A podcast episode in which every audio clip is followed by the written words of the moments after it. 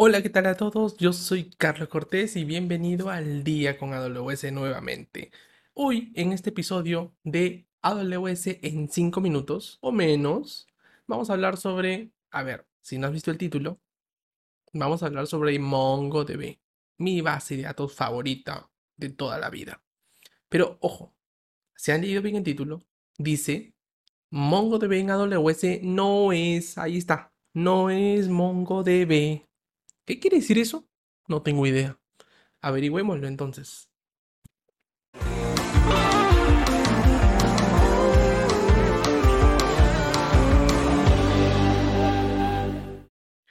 Ok, ¿MongoDB en AWS no es MongoDB?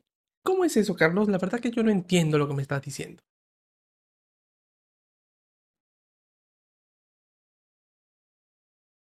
Ok, ¿MongoDB en AWS no es MongoDB? O sea, no estoy entendiendo exactamente a qué es lo que te refieres. A ver, vayamos por partes. ¿Qué realmente quiere decir esto? Eh, cuando uno migra hacia la nube de AWS, espera encontrarse con las mismas facilidades que te otorgan las herramientas open source. Esto ocurre mucho, por ejemplo, eh, en Elastic Beanstalk. Porque uno tiene un Apache en un servidor y pues cuando migra Elastic Beanstalk se encuentra que también puede correr Apache, correr Node.js, Python, PHP, etcétera, también en la nube con las facilidades que nos dan la herramienta de Elastic Beanstalk, porque pues es una herramienta de Platform as a Service.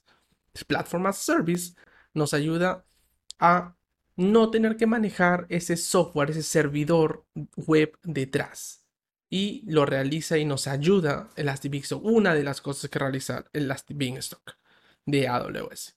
Pero no estamos hablando de Elastic Beanstalk, queremos hablar sobre MongoDB y por qué esto de que no es MongoDB en AWS. Ok, si tú me dices que quieres migrar MongoDB hacia la nube de AWS, hay muchas maneras de hacerlo. Pues la principal sería si tú quieres conservar y tener las mismas características que vienes de on-premise, migralo a un S2, migralo a un container.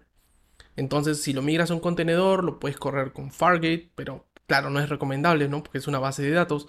Entonces, migralo hacia un host S2 donde esté montado SS, Container Service, y puedas correr tu contenedor de MongoDB para que se pueda conectar con tus microservicios. Ok, ¿sigue siendo MongoDB? Sí, correcto. Pero cuando quieres escalar dependes de los S2 que hay detrás. Por tanto, mmm, no es lo adecuado. Podrías, dependiendo, ¿cierto? Porque las reglas de negocio pueden ser distintas. ¿Qué pasaría si te digo que existe un servicio llamado DocumentDB? ¿Ok?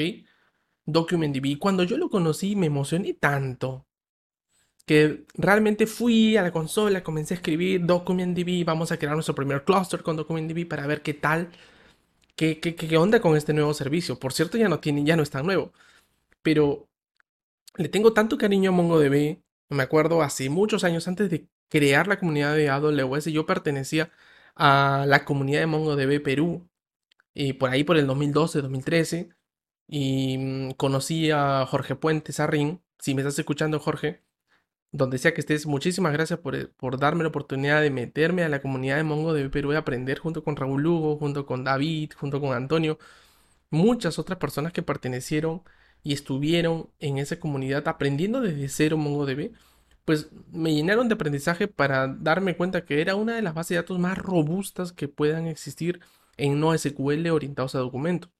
Por cierto, en ese tiempo nadie daba ni un penny, nadie daba ni un centavito por MongoDB. Y después lo comenzamos a ver, digamos, en workloads, en producción, en varias empresas donde he trabajado, en el comercio, en RPP, en la República, varias empresas en donde pude poner a producción MongoDB o, en todo caso, me encontraba con workloads en MongoDB y los escalábamos, los evolucionábamos para que esto mejore. Eso me despertó mucho la atención cuando vi crear este, este nuevo servicio en AWS llamado DocumentDB. Entonces, para terminar la historia, DocumentDB es, digamos, compatible con base de datos MongoDB. ¿Sí? Y les voy a dejar con la última palabra en la boca porque si nos vamos a esto para la siguiente sesión.